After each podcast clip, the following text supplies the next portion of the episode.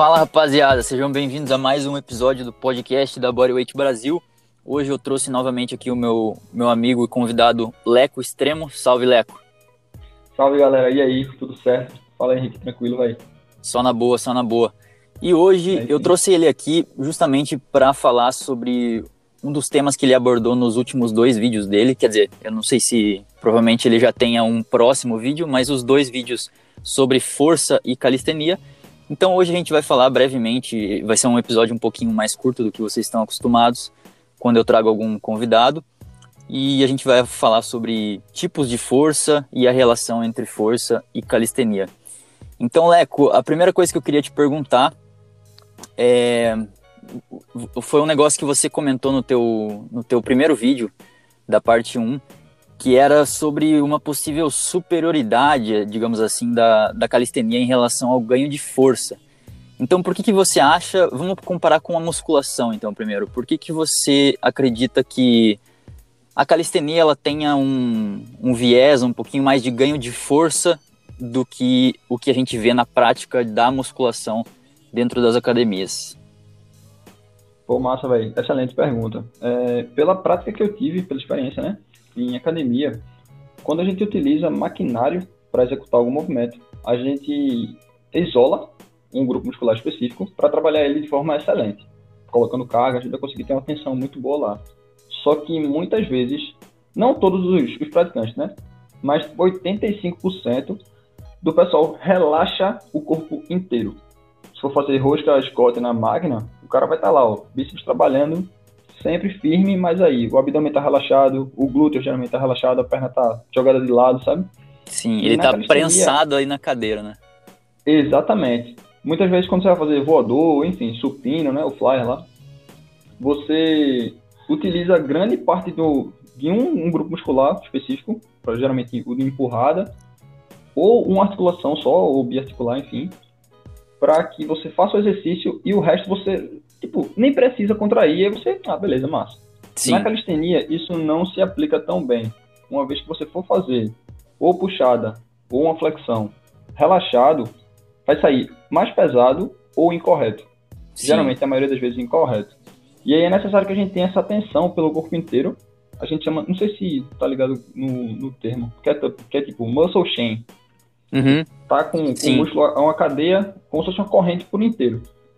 Manter essa tensão é importantíssimo para que a gente consiga realizar o movimento de forma certa, mas ao mesmo tempo isso faz com que a gente contraia e gere força nesses músculos também. Aí, para você realizar outros movimentos, vamos dizer assim, uma muscle up. Um cara que treina academia e um cara que faz calistenia, se eles treinarem para muscle up, o cara com certeza que treina calistenia vai ter muito mais facilidade porque ele vai conseguir transferir essa força de puxada dele para uma muscle com mais qualidade do que um cara que só faz a puxada, o pullover lá e outros movimentos da, da academia com muito peso, sabe? Sim. Porque é como se fosse tipo, o cara da academia ele vai ter muita força de puxada, mas ele vai ter o apoio da máquina para colocar a perna, ele vai ter a polia para reduzir o peso. E o cara da calistenia ele vai ter a gravidade e a melhor forma de tentar manter ela, é tentar vencer ela, é mantendo tensão no corpo inteiro e puxando o mais forte possível. Se Sim. a gente for botar ao contrário, um cara que faz calistenia for para academia, ele não vai carregar pouco peso, mas ele vai carregar um peso considerável para alguém que nunca treinou com peso, saca? Quando na verdade sim, o contrário sim. não é tão aplicável. Um cara que está na academia lá, você pega ele, ó, fazer um muscle agora, já que você é muito forte, puxa aqui, sei lá, 80 quilos na, na puxada alta. Vamos lá. O cara não vai conseguir, velho. Tá ligado? É mais ou menos sim, isso. Sim, exatamente.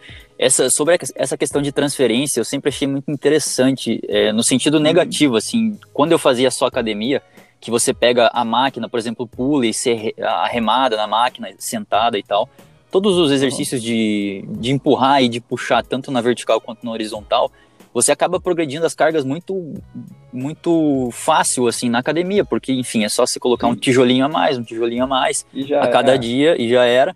Só que, cara, quando eu chegava na praça para fazer barra, eu ficava surpreso, porra, eu tô quase zerando a máquina da academia e não tá transferindo é. para barra, eu não consigo transferir. E o peso, é, digamos que seja a mesma coisa, ou até mais na máquina. Pois é. A, a puxada, né? Então é justamente isso, você, tá acostumado, é, é uma transferência que ela não ocorre, né? independente do exercício ser muito parecido. Então você está sentadinho lá no pulley e faz a puxada, as tua, o, o teu centro para baixo ele está ali sentado, ele não está trabalhando. E isso faz é. diferença quando você vai para barra fixa e tal e tenta fazer com o corpo inteiro, né? Exatamente. E, tipo, é, olhando a, a, academia numa perspectiva geral, eu geralmente recomendo quem não tem força nenhuma começar no bem básico lá do maquinário.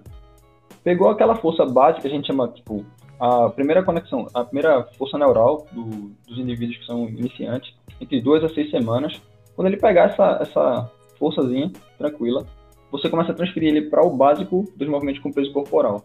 É imprescindível que qualquer pessoa consiga fazer pelo menos algum agachamento com qualidade, alguma tipo, flexão, seja de joelho, ou alguma adaptação de puxada com o peso do corpo antes de mover para a máquina, para não ficar tão engessado, sabe? Sim. E não acontecer isso. Do cara chegar lá e, ah, não, beleza, zera a máquina de puxada, vai fazer uma barra, não tem força. A academia ela vai dar todo o suporte necessário para tu trabalhar um grupo muscular específico. Isso é muito bom para quem quer hipertrofia, para quem quer volume, estética e tal. Não Sim. que a calistenia não dê isso, também dá, só que não dá com a magnitude da academia que a gente tem como mexer nos pesos e tudo mais. Sim, sim. E assim, é, não só hipertrofia e volume, né, Leco? Mas, por exemplo, você pode treinar em máquina de academia e ficar muito forte se você treinar para isso, né? Por exemplo, você pode ficar muito, Exato. extremamente forte na, na rosca direta, por exemplo trabalhar Exato. teu bíceps. É, a galera do arm wrestling, que é a luta de braço, a queda de braço, eles treinam muito em máquina e, cara, ficam com o antebraço extremamente forte, né? O bíceps, enfim. Uhum.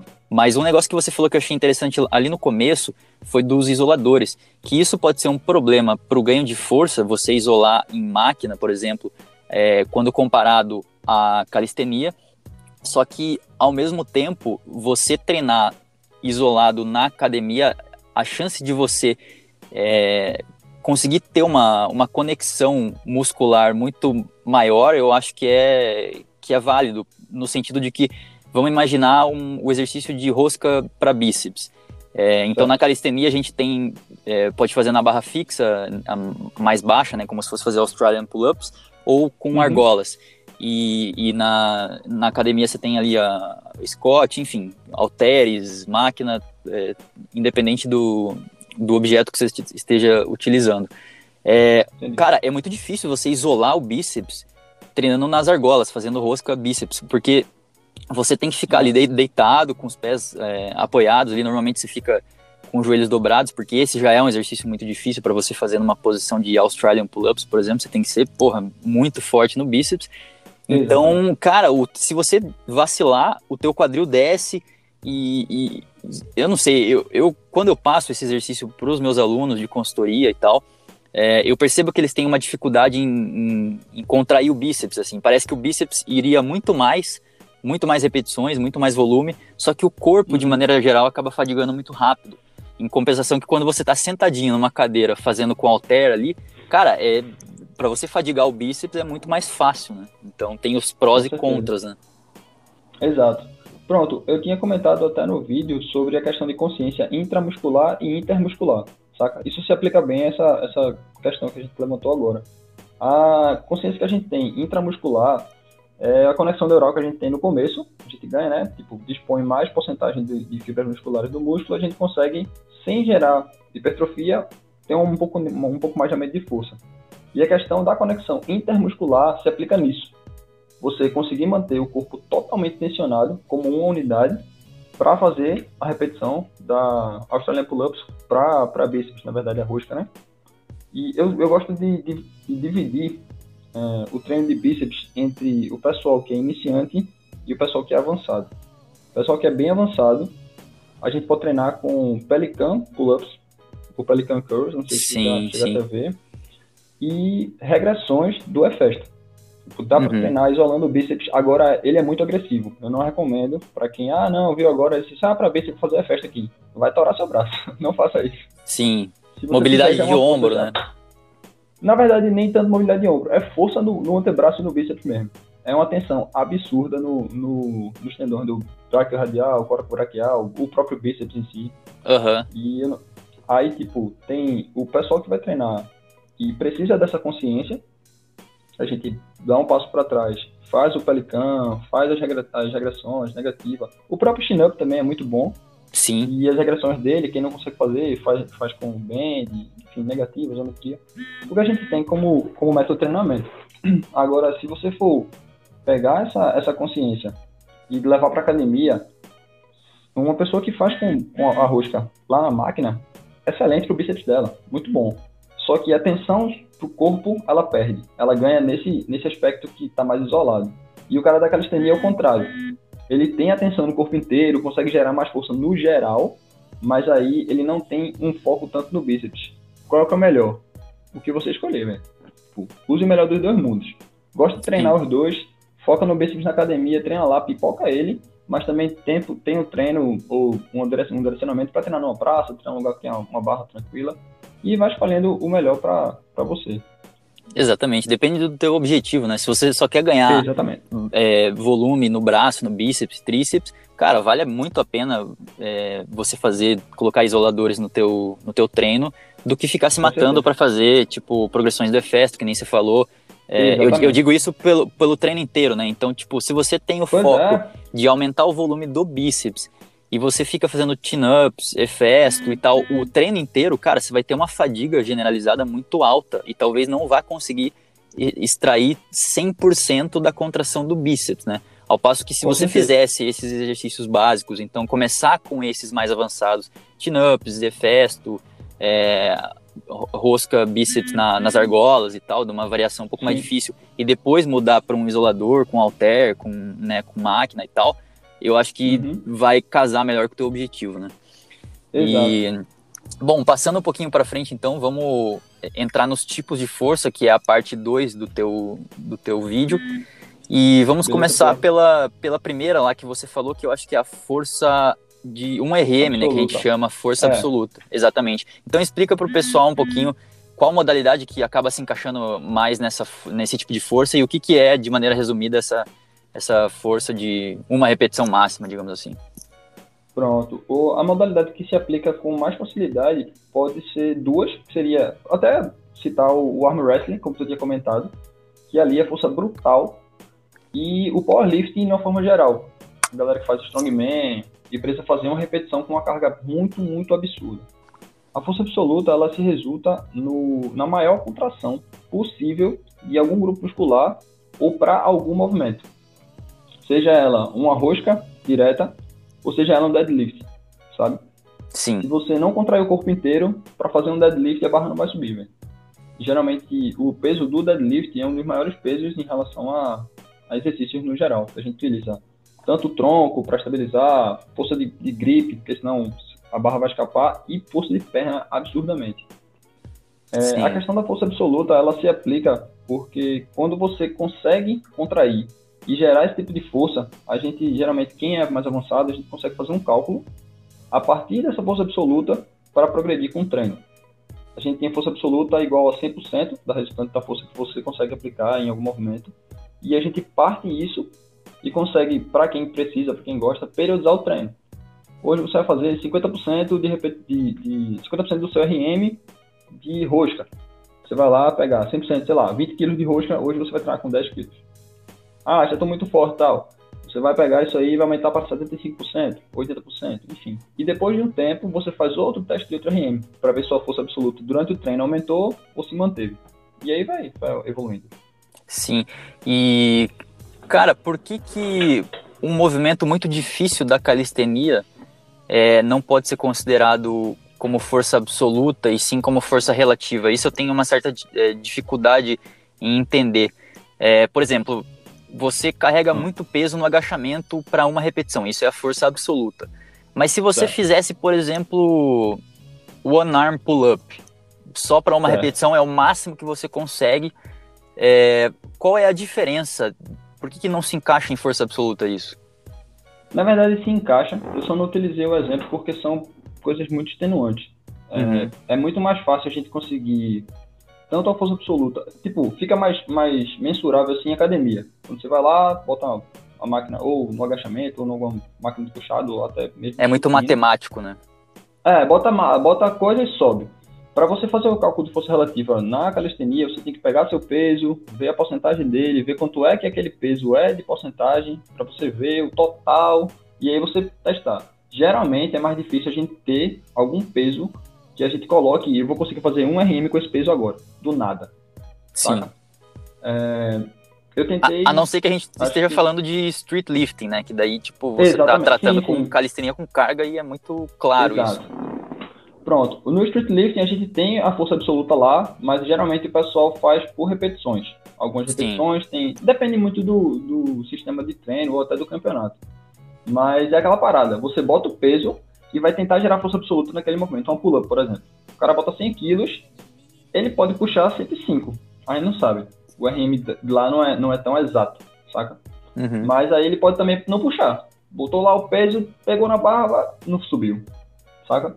E Sim. aí a gente fazer a questão da, da força, tipo, dentro dessa força absoluta, pegando só um gancho na próxima, que é a força relativa, é, a gente conseguir, dentro dessa força absoluta, ter uma força relativa muito boa. Porque uma coisa é Sim. é você ter 100 quilos e levantar 100 quilos na, na pull-up. Mais, mais 100 quilos, né? Outra coisa é você ter 80 quilos e levantar 100 quilos na pull-up o peso em si, da força absoluta, ele é igual. Você vai puxar 100 quilos. Só que a força relativa do cara que tem 80 quilos é muito superior da que o cara que tem 100. Exatamente. Eu tava discutindo isso com um amigo meu, a gente tava falando, ah, quantas barras você tá conseguindo fazer e tal. E só que ele tem 20 quilos a mais que eu. Então as comparações uhum. que a gente fazia acaba sendo muito. Não, não, não eram muito conclusivas. Então eu, eu falava assim, é. pô, eu tô conseguindo fazer, sei lá, 15 repetições em tal exercício. E você? pô, eu tô conseguindo fazer 10, hein, cara, porra, foda. Só que, porra, o 10 dele é muito mais pesado do que 10 para mim, entendeu? Exato. Então é, é, justamente o que você falou, é, não, é fazer comparações com exercício de peso de corpo, assim, exercício de calistenia, tem que tomar cuidado com quem você está se comparando, né? Exato. Tem muita gente que chega assim, ah, tem um cara que é do teu tamanho, ou senão um pouco menor, e ele consegue fazer muita barra. Eu falei, massa, se o cara for menor que eu e consegue fazer muita barra, do braço dele, do, do, punho dele até o queixo, o caminho que ele tem que percorrer é menor do que o meu, por exemplo. Sim. Mas aí, tipo, a gente não pode utilizar sempre isso, ah, não, o cara é menor, o história é melhor. Não. Ele vai conseguir fazer as barras lá, para ele é mais tranquilo ele conseguir fazer. Sim, Mas sim. dá também, com o treino, com as coisas uhum. certinho, todo mundo que é mais pesado ou maior tem um rendimento bom também. Vai ser um pouquinho mais difícil, mas é alcançável. Sim, sim. E só para puxar um pouquinho da sardinha pro teu lado, Leco, é, para que, quem não sabe, o Leco ele é um cara alto, ele tem. Você tem quanto? Dois certinho? Dois e um. É, dois, dois e um. É, dois, dois, e um. Dois. Isso. E ele manda, tipo, é, estáticos da calistenia, é o foco dele. Então ele faz a front lever tranquilamente e tal. Quando você vê uma pessoa de dois metros fazendo uma front lever, você tem que entender que esse já é um exercício extremamente avançado e, e cara, para alguém de 2 metros conseguir fazer uma front lever não é a mesma coisa para alguém que tem 1,70 ou 1,65, uhum. ou uma pessoa mais baixinha, né? Porque justamente o uhum. comprimento ele faz toda a diferença nesse movimento que já é extremamente difícil, né? Então, porra, todos os méritos para pessoas que não são, digamos assim, é, não foram feitas para esse tipo de modalidade e tal. Isso, a mesma coisa é. que, que, você vê um cara é, de 2 metros agachando pesado, assim, porra, aquela pois é. estrutura é. não foi feita para para agachar tão pesado, né? Que nem alguém mais baixo e tal. Uhum. E tipo, eu vejo muito isso é, dentro do, do, do, universo, né? Da clistenia. Não tem tanta gente alta, cara. Tipo, você conta nos dedos, aqui no Brasil, pelo menos, a galera que tem mais de 1,90 e, e pratica. O esporte mundialmente é pra gente pequena. Tipo, a base é da ginástica e tal. Sim. E, e tenho poucos amigos, assim, por fora do, do Brasil, nas, nas gringas, inclusive, que eles têm um pouco mais de 90 e tem um nível que a gente considera, assim, bom. O resto da galera, se você for ver, é muito pequeno, pô. É nanico mesmo. O pessoal tem 1,60, 1,55, saca? Sim, é, sim. Não desmerecendo ninguém que seja pequeno. Torna mais fácil o movimento, mas não desmerece a força que você utiliza. De jeito nenhum, é. É, o cara que tem full plant com 1,60, o cara tem full plant. Tipo, Sim. parabéns demais, velho. Full plant e até é bom porque. Pesado. Até é bom, né, Leco? Porque esses caras mais baixinhos, como eles têm essa vantagem já, eles podem desenvolver coisas que a gente nunca viu antes, né? Então, provavelmente o, o, os recordes que saírem da calistenia, os novos movimentos, se alguém criar um novo movimento algum dia, provavelmente vai ser dessas pessoas mais baixas que, cara, conseguiram fazer algo extraordinário, né? Exatamente. Exatamente. E, bom, voltando só um pouquinho para a última coisa que eu queria perguntar sobre a força absoluta ainda, é uhum. por que que o powerlifting, então para quem não sabe, o powerlifting é o levantamento de peso, né? Então os três exercícios uhum. básicos, supino, agachamento e deadlift, levantamento terra, uma repetição máxima. Então você imagina que a, a velocidade da execução ela não é alta, justamente ao contrário, ela é extremamente, extremamente não, mas ela é mais baixa do que o normal porque tem muita carga. Por que, que esse esporte se chama powerlifting? É, se power seria é, um, teria uma relação com velocidade, né, com potência e tal? É, tipo, é porque a gente tem um consenso bem engraçado. O, o nome da modalidade é powerlifting, mas quem faz são os strongmen. Aí, tipo, Sim. são os Power Man, saca? Tipo, eu não, hum. não saberia te explicar, cara. Podia ser Strong Lift, né? Faria mais sentido. Podia ser Strong Lift, é. Mas aí, sim. realmente, não sei. Sim, sim. É, é, é uma questão que eu também não sei responder. Eu já vi algumas coisas disso, mas eu, sinceramente, eu não, eu não lembro até porque não é a nossa especialidade o powerlifting. Né? A gente estuda sobre, mas Exato. não é. é. A gente lê assim, mas não... Exatamente. É, e, e, outra coisa que eu tava uhum. pensando agora também, o weightlifting, que no Brasil seria o levantamento de peso olímpico, o LPO, mas na uhum. nomenclatura inglesa é, é, o weightlifting, ele, ele poderia, poderia rolar uma troca, né? O, powerlift, o nome powerlifting vai para o LPO e o weightlifting vai pro, pro powerlifting, né? Faria, né? faria um pouco mais sentido. Bom, Exatamente. E, bom, então falamos um pouco de, de força relativa. Eu queria só que você é, explicasse para a galera, Leco, qual é a importância da pessoa treinar também essa força relativa. Falando especificamente para a galera que não treina calistenia, né? Para a galera da academia e tal, que, que a gente vê, tipo, é, quando eu trabalhava em academia, eu via muita gente pegando muito pesado no supino, por exemplo. Só que uhum. quando ia fazer uma flexão, por exemplo, ou fazer a barra fixa, que nem a gente é, comentou no exemplo lá no, no, no início do episódio, as pessoas simplesmente não desenvolvem. E você fala, cara, como é que esse cara levanta 120, 140 quilos no supino, mas tem dificuldade para fazer 30 push-ups? Por que, que ah. isso ocorre, né? Então, qual é a importância de treinar também essa força relativa? Pessoal, é, levando em consideração o pessoal que já treina em academia, tem um nível bom, pega um, um peso bom, um supino, enfim. É, a força relativa também está atrelada à qualidade de vida, sabe? É muito massa você conseguir chegar lá no supino e levantar 120 quilos. Mas para sua vida, na sua casa, você não vai fazer supino para fazer nada. Às vezes você pegar uma pessoa que, sei lá, vai brincar com alguém e vai levantar um amigo. É, ou você não tem um core com uma boa força, ou você não tem consciência de como utilizar sua força no geral, na totalidade do seu corpo, você vai pender para algum lado fraco. A gente chama de weak links. A gente tenta evitar esses pontos fracos do corpo da gente, é, treinando com peso corporal para que a gente consiga manter desculpa aí, essa tensão pelo corpo inteiro. Eu sempre digo, força relativa não é só você fazer barra, fazer muscle up, fazer FF, enfim. É você conseguir ter a consciência corporal, isso é bem importante, levando para o lado de qualidade de vida, não só o treinamento também, para que você consiga ter mais magnitude de, de geração de força. A transferência da força que você tem de tensionar o corpo inteiro para fazer alguma coisa é muito mais importante, muito mais fácil. Eu estou fazendo estágio no cross agora, no box de cross, e muita gente lá tem muita força. Como é que é? O, faz... o leco extremo do extremo nordeste de calistenia tá fazendo o quê? Estágio? Tô fazendo estágio no box de cross, mas vai rolar calistenia lá, calma aí. Também entendi, é assim, entendi. Pera aí. aí a galera lá, muito forte, muito forte mesmo faz shoulder press com, com muito peso, só que eles não têm consciência de, de abdômen, sabe? Uhum. A maioria do pessoal, o core, ele é pouco trabalhado, ou quando tem aula de core, a galera, não, hoje não, ah, vou dar migué e tal. E Isso significa que essa galera do shoulder press, que pega bastante peso quando vira de cabeça para baixo para fazer uma handstand push-up strict, provavelmente tem a dificuldade, né?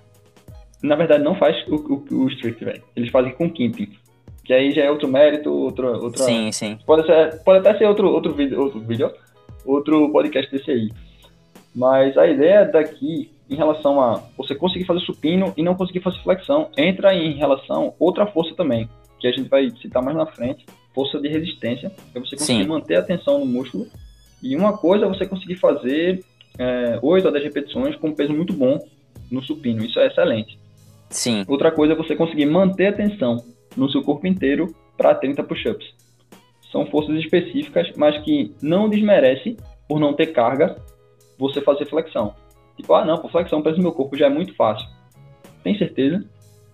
Tipo, sim, sempre tem como piorar, saca? A gente sempre tem como organizar. E foi como eu falei, tanto na academia quanto na calistenia, você tenta utilizar o melhor dos dois mundos.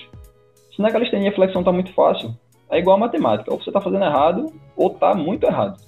Não tem, não tem meio termo nisso. Você sempre tem como piorar. E aí, Sim. só abrindo um, um, um gancho, quem não tem ainda, ou quem pretende compre o e-book do Henrique, velho. Bicho, tá excelente. Se você quiser, ah, não, calistenia é muito fácil, muito tranquilo. Meu amigo, dá uma lida lá, você vai pensar duas vezes. Aí sim, para você que treina calistenia por hipertrofia e tá querendo aí aprender é. algumas técnicas da musculação e tal. Então, GVT, ponto zero, pré-exaustão, circuitos B7, é 37, tem tudo lá. Link na descrição. Leco, posso te fazer uma, uma pergunta aleatória demais aqui que eu pensei agora. Com certeza. Se eu é souber, gente desenrola.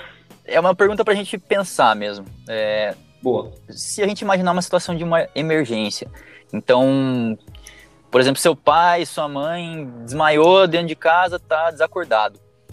Para você Entendi. pegar essa pessoa nas costas ou no colo, seja lá o jeito que você vai usar, você tem que mover aquele corpo para dentro do teu carro, que você pode morar num prédio, você tem que segurar aquele corpo é, durante um tempo. Primeiro de tudo, você tem que pegar o corpo, né? Então aí você já tem uma, é. que fazer um tipo de força. Aí você tem que aguentar aquele peso, aqueles, sei lá, 60, 70, 80, 90 ou mais, quilos é. ou mais nas tuas costas ou no, no teu bíceps ali, por um tempo até chegar no carro e de fato posicionar o corpo ali para você ir para um hospital, enfim, para emergência. Que tipos de força que, que você consegue enxergar numa situação dessa? É, no começo ali, quando você está iniciando o processo de, de pegar o corpo, seria uma força absoluta, porque é uma carga externa, e daí depois seria uma força talvez de resistência, porque você tem que manter aquele corpo e gerar tensão e tal. O que, que você acha, cara? É, é tipo, levando em consideração for alguém da sua família, realmente alguém importante, meu amigo, você não vai, não vai nem pensar, não. A adrenalina vai estar tão firme, tão forte no sangue, que você vai realizar a força absoluta, com certeza, para tentar trazer a pessoa o mais rápido possível para próximo de você. E como e concordo com você, vai tentar manter a força de resistência o máximo possível. Espera só um pouquinho. Manter... Se, não, se não fosse alguém importante da família, você ia usar o quê? Uma força de resistência? Não, ali? a gente ia tipo, ah, mas se a pessoa desmaiou, morreu. Não, dá pra levantada não, beleza, vai morrer aí. não, tô brincando. Eu não vou Mas, usar minha tipo força assim, absoluta pra esse caso. É, vou usar só mais ou menos de 10% da força. Mas digo assim, a questão de, tipo, ser uma pessoa muito importante vai fazer com que você vá utilizar, muitas vezes, até o movimento errado para conseguir sim. levantar essa pessoa. Até mais do que você já fez na tua vida, né? né? E aí você pode lesionar lombar, costas, só por levantar errado. Saca? Isso é bem importante que você tenha, até inconscientemente, uma técnica e uma boa qualidade de execução do movimento. Sim. Tá? Fica só um, um, adendo aí, porque tem gente que, ah, não, eu consigo fazer deadlift com 200 quilos. O cara vai ver, o cara bota um cinto e joga todo o peso hum. para lombar, absurdamente. Cara, beleza, 200 quilos, mas a que preço? Sabe? Sim, Daqui exatamente. a 10 anos você vai conseguir fazer isso. E aí a gente voltando para essa situação, é, vai ter que ter uma força absoluta muito boa mas também uma qualidade para você até não machucar a pessoa que vai estar desacordada e deixar no seu, no seu braço, enfim, nas suas costas, por um tempo, sei lá, seja qual for o tempo.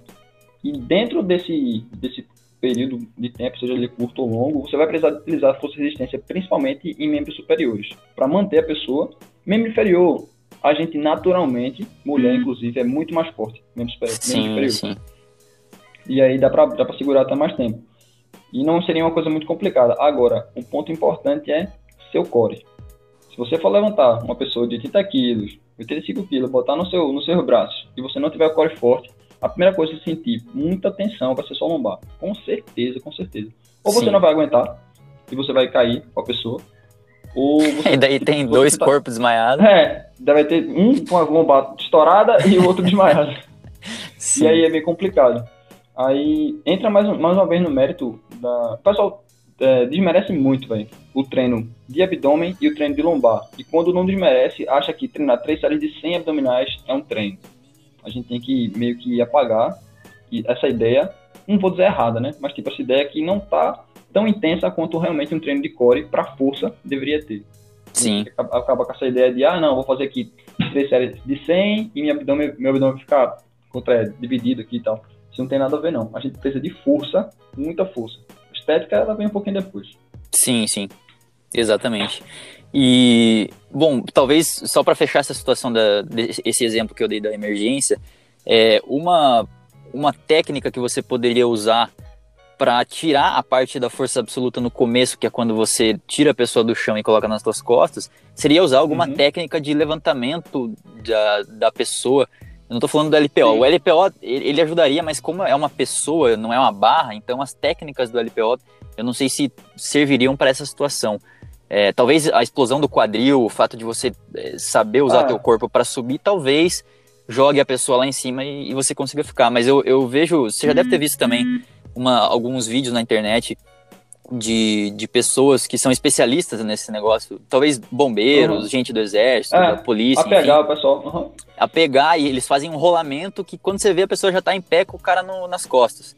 E você fica, cara, ele não usou, ele não usou força absoluta, ele usou uma técnica específica que, cara, nem precisou contrair o tanto de musculatura que a gente imaginou que precisaria, né?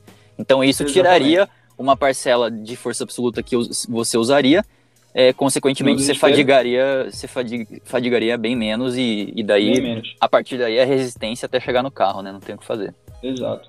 É tipo aquela brincadeira que a gente tem em questão de alavanca, sabe? Se você conseguir usar bem a alavanca ao seu favor, você não vai usar força quase que nenhuma. Isso até é melhor porque a gente entrando no mérito de força relativa de novo, vai que o cara lá tem 60 quilos e a mãe que desmaiou tem 85. E o cara não tem força para levantar 85 quilos. Ele vai precisar de uma técnica saca? Isso é o que faz Sim. a galera do LPO ser absurdamente, extremamente e insanamente forte. Uhum. Botar, sei lá, 150 quilos acima da cabeça com técnica. É Sim. muito bonito de ver, assim. A galera pega a barra lá, a barra tá, mesmo, três vezes o tamanho do cara. O cara vai lá em cima da cabeça. Sim. Segura o tempinho lá e a galera dá a repetição. Excelente. Cara, um negócio que eu acho extremamente legal é que da galera do LPO e tal, desse esporte do weightlifting, é o fato de que tem pessoas que não parecem. É, tipo, na calistenia também tem isso. Mas uhum. tem pessoas que não parecem que vai levantar aquela carga 150, 180 quilos num snatch ou num clean jerk. E, e, cara, a pessoa levanta e você fala: Caraca, velho, eu que sou tipo o dobro de tamanho dessa pessoa não consigo agachar com esse peso. Que, como que tá acontecendo isso, né? É, é, bizarro. E, bom, então falamos de força absoluta, força relativa. Força de resistência, a gente comentou um pouco, mas vamos entrar um pouquinho mais nela.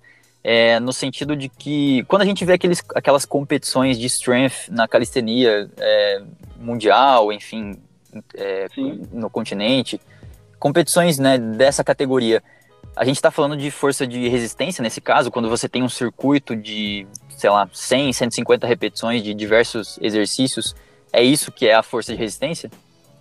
Sim, sim. Na verdade, também. A força de resistência, a gente, a definição, né, é você conseguir manter por máximo, pelo máximo tempo possível, tensão no músculo, sem perder nenhuma ou pouquíssima intensidade, sabe? Uhum. É você, por exemplo, o exemplo que eu dei lá no vídeo é a questão do maratonista. Cara, correr 42 km sem perder o ritmo é uma parada complicada. E tentando, tipo, tem gente que correu no 41º quilômetro, o cara dá um tiro tipo, ele corre um quilômetro com mais velocidade. É uma coisa tipo, fora do comum, um absurdo mesmo. Sim. Em relação às repetições, que foi um exemplo que eu dei também, como tu comentou, é, a força de resistência de conseguir manter a tensão, e você conseguir fazer lá 50, 60 barras sem soltar, sem parar também, é uma, uma força de resistência absurda. E ela é necessária também, caso você seja atleta específico de alguma, alguma modalidade, como tinha comentado no maratonista, mas é importante você também treinar essa força. Eu recomendo, ah, lá tá no vídeo. Se você não for atleta de nada, recomendo que você foque em força específica, em força relativa especificamente. Tranquilo. Mas não deixe de treinar as outras forças também. elas se complementam de uma forma bem legal. Sim, exatamente, concordo. E também para a galera que treina especificamente para hipertrofia, é um negócio uhum. bem interessante também, porque é o, é o tipo de força que vai te trazer uma, um volume né, adequado Exato. quando a gente pensa em hipertrofia. Então você pode ser muito bom, você pode gostar muito de levantar muito peso e ficar sempre na faixa ali de no máximo cinco repetições, transitando ali entre uma a cinco repetições. Mas, cara, para gerar hipertrofia, o volume, ele é muito importante. E se para você alcançar um volume X, um volume minimamente aceitável para estimular a hipertrofia só com carga alta, cara, vai ser muito difícil. Você vai fadigar um monte, teu treino vai ficar longo porque você está trabalhando ah. com carga alta. Então, quando você trabalha com força de resistência, você consegue acumular um pouquinho mais de volume sem tanta carga, e isso automaticamente é um excelente estímulo para hipertrofia, né? Exato. Tem até aquela questão, saiu um artigo, acho que foi. Na verdade, saiu não. Tem um artigo que é clássico, de 93, esqueci o nome do cara, sobre a questão de margem de repetição e hipertrofia. Uhum. A galera fala assim: ah, tem hipertrofia tem que ser de um, tem hipertrofia de 1 a 5 repetições? Tem. Tem de 6 a 8, tem de 8 a 12, tem lá, mas também tem de 50 repetições. Sim, cara. Você vai obter hipertrofia em relação a isso aí. A ideia é você ver dando bem um aparato bem, bem geralzão mesmo. Em relação a, por exemplo, você tem um aluno, o cara tem 30 minutos para treinar. Você não vai passar um treino para ele com séries de 1 a 5 repetições, 3 minutos de descanso, o cara não vai treinar dessa forma. Não vai, ele não vai. vai ter que ter, um, é justamente, ele vai ter que ter um treino bem intenso e que o volume dentro do treino é, se equalize com a, com a intensidade para que ele tenha, como o Henrique falou, uh, a margem necessária para que ele tenha hipertrofia. Que realmente seja um treino onde a força resistente seja trabalhada, onde a força absoluta seja trabalhada, às vezes a força relativa também, dentro do treino, caso ele queira Sim. mesclar né, peso corporal e, e, peso externo, e aí a gente vai vendo. Exatamente.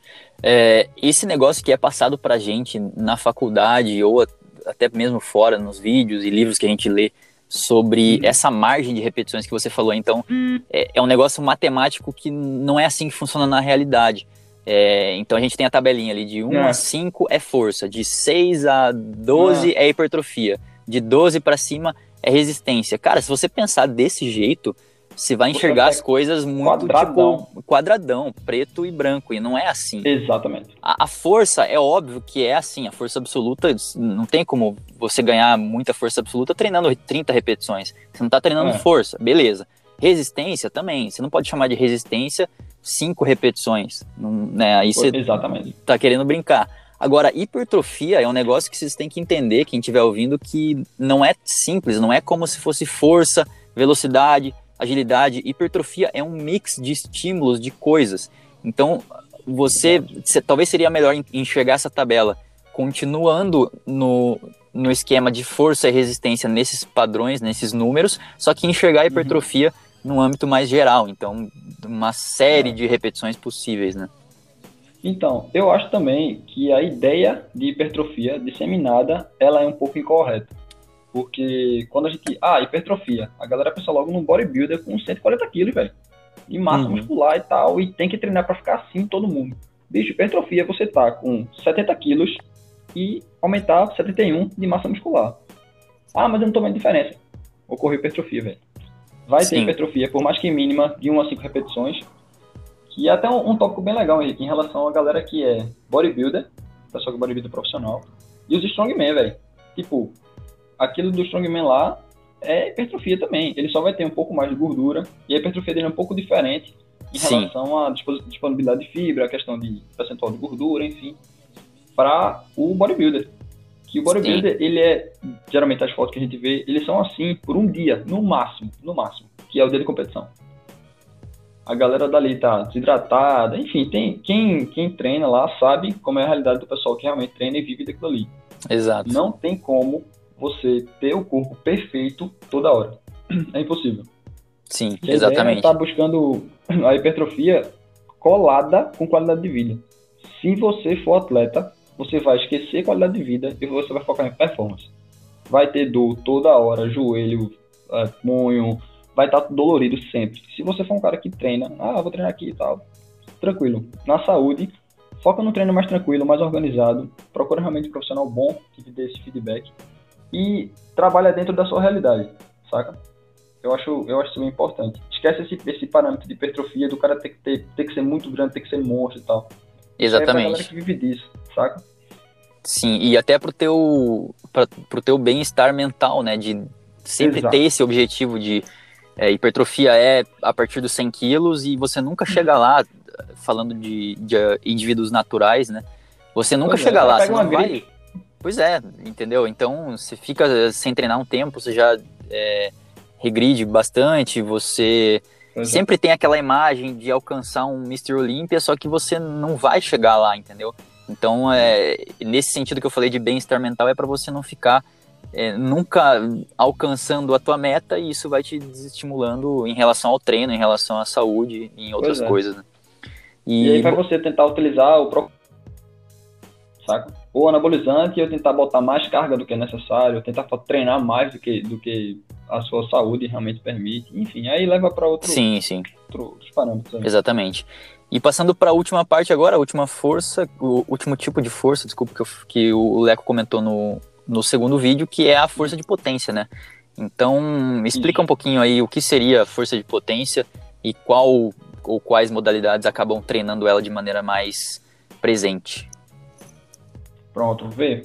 A força de potência é a gente conseguir contrair o máximo de força possível o mais rápido possível. Ela se difere um pouquinho da força absoluta, como tu tinha comentado, a questão do powerlifting, deles levantarem um pouco mais devagar, ainda assim rápido, uma carga muito grande.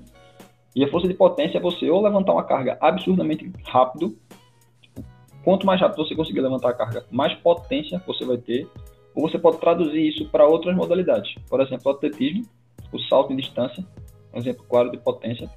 É, só um aparato assim, quem não tem tanto conhecimento, quando a gente fala desse tipo de força, quando eu falo de atletismo, a gente tem força de potência lá, mas a gente tem força relativa, a gente tem força absoluta, a gente tem força de resistência, tudo ali dentro. Sim. O que predomina é só outra força, só para ficar mais tranquilo. Ah, não, mas o cara tá fazendo ali, ele tem outra força ali também. Tem, tem, tem, tranquilo. A ideia é só a predominância da força pra gente conseguir direcionar na modalidade.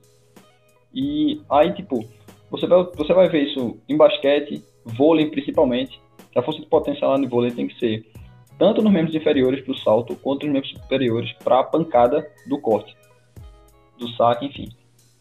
E aí, essa, essa força da gente, a gente consegue direcionando para esporte que você vai ver velocidade, tipo, muita velocidade.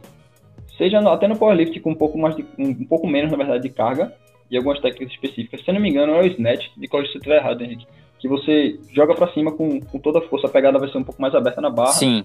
Você vai tentar desenvolver para cima da cabeça o mais rápido possível, a maior quantidade de carga possível. Isso, do LPO daí, né? Não do powerlifting. Do LPO. Isso. Sim, perdão. É. é do... Jogando a carga para cima. E aí você pode ver também a questão da galera que joga basquete, os saltos verticais, vôlei, como eu tinha comentado, a questão do atletismo também.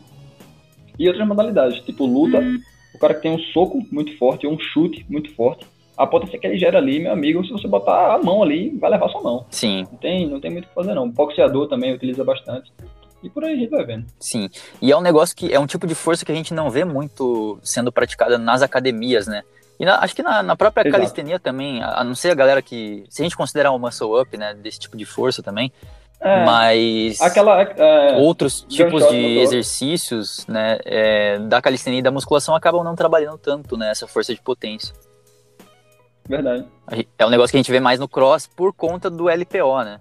E outros exercícios de cardio também, é, box jump, qualquer outro tipo de, uhum. de, salto que a gente tem no treinamento do cross, acaba pegando essa força.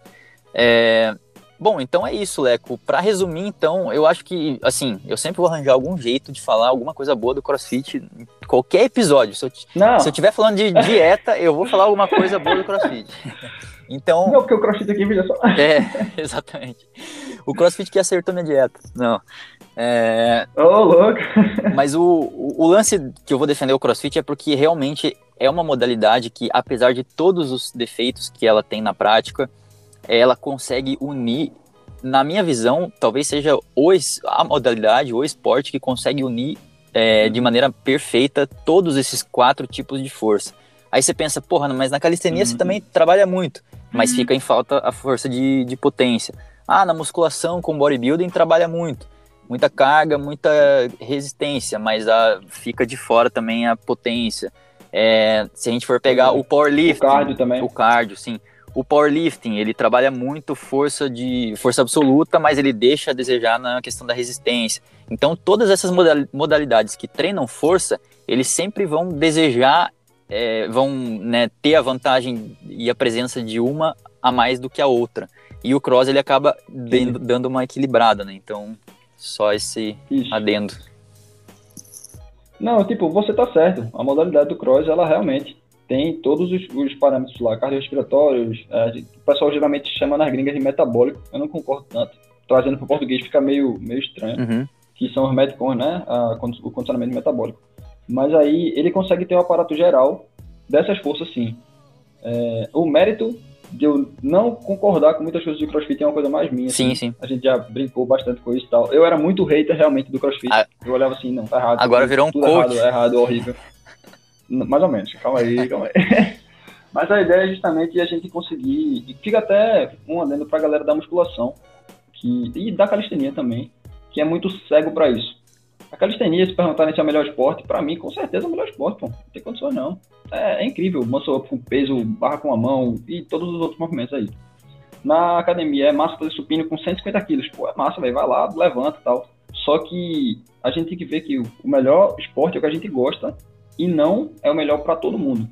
Eu não vou chegar num cara lá do boxe, de cross, e falar, ó, oh, velho, tu faz cross há quanto tempo? Três anos. Beleza, para aí, vamos fazer calistenia, porque calistenia é melhor. Não faz sentido, saca? Sim. É, eu, eu demorei a ter esse estalo assim de tipo, mesmo a galera que faz cross faz barra errado, por que eles não fazem barra de, da forma correta? Isso aí entra em completamente outro mérito, é. que seria forma de treinamento, quem vai competir, quem não vai, quem faz por Instagram, quem não faz. Sim, é outra coisa. É, né? é bem complicado, exatamente. Mas aí fica só a ideia de você fazer o que você gosta. Sim. Foque na sua saúde, primordialmente. Use, use da força que você mais gosta de treinar, seja absoluta, relativa, ao que for. Mas foca realmente, realmente em qualidade de vida. E você vai ter resultado fantástico, velho. Tem, não tem segredo, não. Perfeito, Leco. Então, para você que ouviu até aqui, você aprendeu hoje bastante coisa sobre tipos de força e, e bastante coisa em relação a, a esse tema de calistenia versus a força. E para terminar, Leco, aquela indicação de música tradicional, o que, que você mandaria aí pra galera hoje? Rapaz, deixa eu pensar aqui. Eu, eu tinha mandado um rap da última vez, foi? Na última vez você mandou um foi, foi. Till I Collapse. Till I Collapse do Eminem. Cara, hoje, hoje eu tô instigado para treinar. A gente. Na verdade, eu tô sempre, né? Hoje eu só tô mais. Eu recomendaria Duality de Slipknot, velho, com certeza. I push my fingers into eyes. It's the only thing that slowly stops the ache. But it's made of all the things I have to take.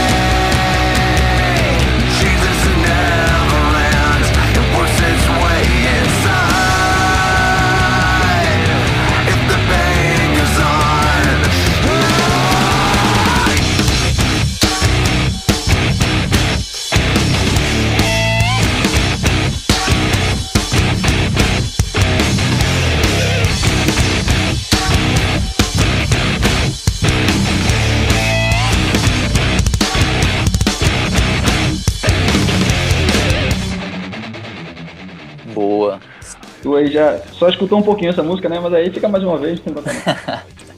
Exatamente, já ouvi bastante essa. E, bom, eu vou indicar uma música chamada Vamos à La Playa. Eu não sei o, o nome do, dos DJs, acho que é Tom alguma coisa. Mas enfim, vocês vão ouvir aí. Não.